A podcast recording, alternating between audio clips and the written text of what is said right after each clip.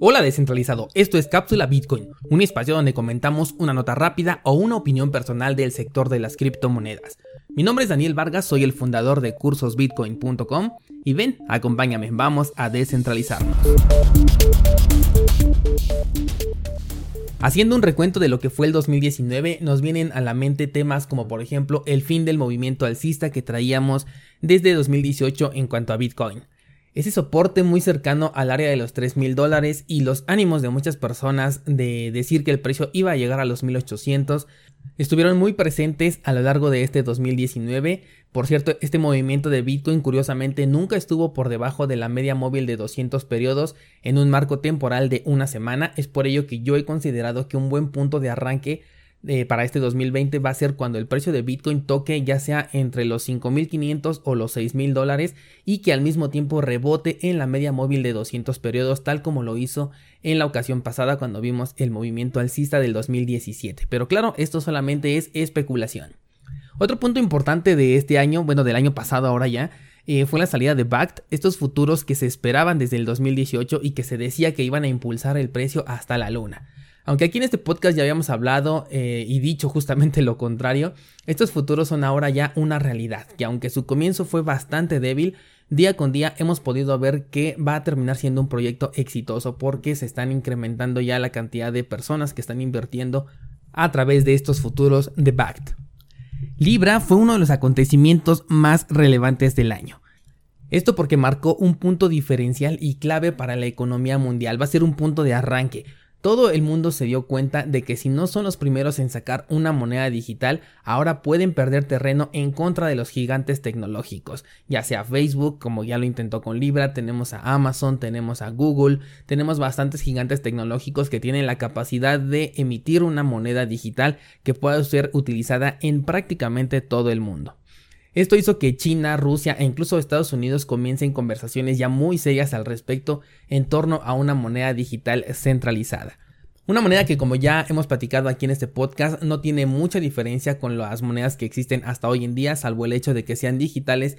y que ahora tendrían muchos más beneficios para las entidades que emitirían estas nuevas monedas. Una mención importante dentro de este mismo tema es que en los juicios llevados a cabo con respecto a la moneda digital de Facebook, existieron por un lado defensores de la economía tradicional que atacaban a Libra por no tener una emisión controlada por el gobierno y por el otro lado teníamos a defensores de Bitcoin diciendo que no tenía relación ni ventajas frente al dinero tradicional emitido por una institución bancaria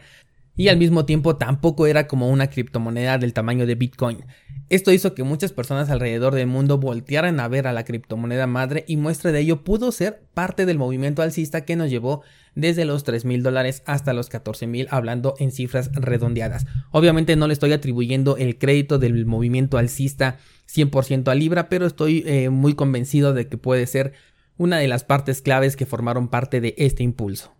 También en este año tuvimos a Litecoin, quien tuvo su halving reduciendo la emisión de su recompensa en un 50%, lo cual según el mercado estaba esperando tener un movimiento alcista. Movimiento que aunque sí existió fue en una escala bastante pequeña comparado con lo que se estaba esperando. Y de hecho ni siquiera fue comparable con el movimiento previo que tuvo un par de meses antes esta criptomoneda en donde sí nos llevó ya a más de los 100 dólares por cada una de estos Litecoins. Por lo tanto, hay que tomar mucho esto en cuenta para el próximo halving de Bitcoin que va a ser este año. Este podría ser uno de los escenarios que confirma la hipótesis que tenemos en este podcast, en donde el movimiento alcista se da un poco antes de que exista realmente el halving, después viene una corrección y ahora sí es cuando podríamos ver el impulso que realmente todos estamos esperando. No solo en Litecoin ha ocurrido, sino también en los anteriores halvings de Bitcoin ha ocurrido de esta manera, en el que el movimiento se da previo al halving y en el momento del halving eh, se realiza como que una toma de ganancias ligera, provocando una breve corrección en el precio. Otro evento importante fue el supuesto error de parte de YouTube, el que platicábamos en el último episodio del año pasado, eh, se presta mucha especulación, pero de acuerdo a los cambios e implementaciones que se den en el futuro con respecto a esta plataforma, puede quedar eh, esto que vimos en, las semanas pasadas marcado como la advertencia que dio paso a todo lo demás que se puede llegar a venir. Obviamente en caso de que no suceda nada, bueno, quiere decir que eh, si es que esto fue una prueba, digamos, piloto, a lo mejor la reacción no fue la que ellos estaban esperando, por lo tanto no les convino realizar aquí cambios con respecto al tema de las criptomonedas dentro de la plataforma de YouTube. Pero en caso de que las restricciones se vuelvan un poco más severas a lo largo del próximo año, podríamos entonces considerar que lo que vimos no fue más que una prueba piloto de lo que ellos ya tenían planeado hacer. Y por último tenemos a Ethereum, una de las criptomonedas con mejor respuesta del 2017, pero en este año 2019 tuvo, eh, yo siento que una época desastrosa, yo sé que muchos todavía le tienen confianza a esta criptomoneda, que el gran número de desarrolladores nos está indicando que es un proyecto en el cual se están sumando esfuerzos todavía, pero a como yo vi este año, Ethereum es el mejor ejemplo de cómo una criptomoneda, por más útil eh, y desarrollada que se encuentre, incluso siendo prácticamente la reina de las criptomonedas, dejando a Bitcoin aparte obviamente, puede llegarse a convertir en una shitcoin de un momento a otro. Ojo, del mismo modo que para mí se está convirtiendo en una shitcoin, también puede salir de esta categoría de un momento a otro, pero a como veo yo ahorita el desarrollo me parece que esta criptomoneda no va a participar en el siguiente impulso alcista o al menos no va a participar de la manera que muchos esperan llegando a su máximo histórico anterior o incluso superándolo. Y que si volvemos a verlo en el trono de las criptomonedas o al menos en el referente de contratos inteligentes, esto será por lo menos en algunos 5 años o más, dependiendo mucho también de qué tanto mercado le vayan a absorber las otras criptomonedas contra las que está compitiendo y perdiendo terreno al mismo tiempo.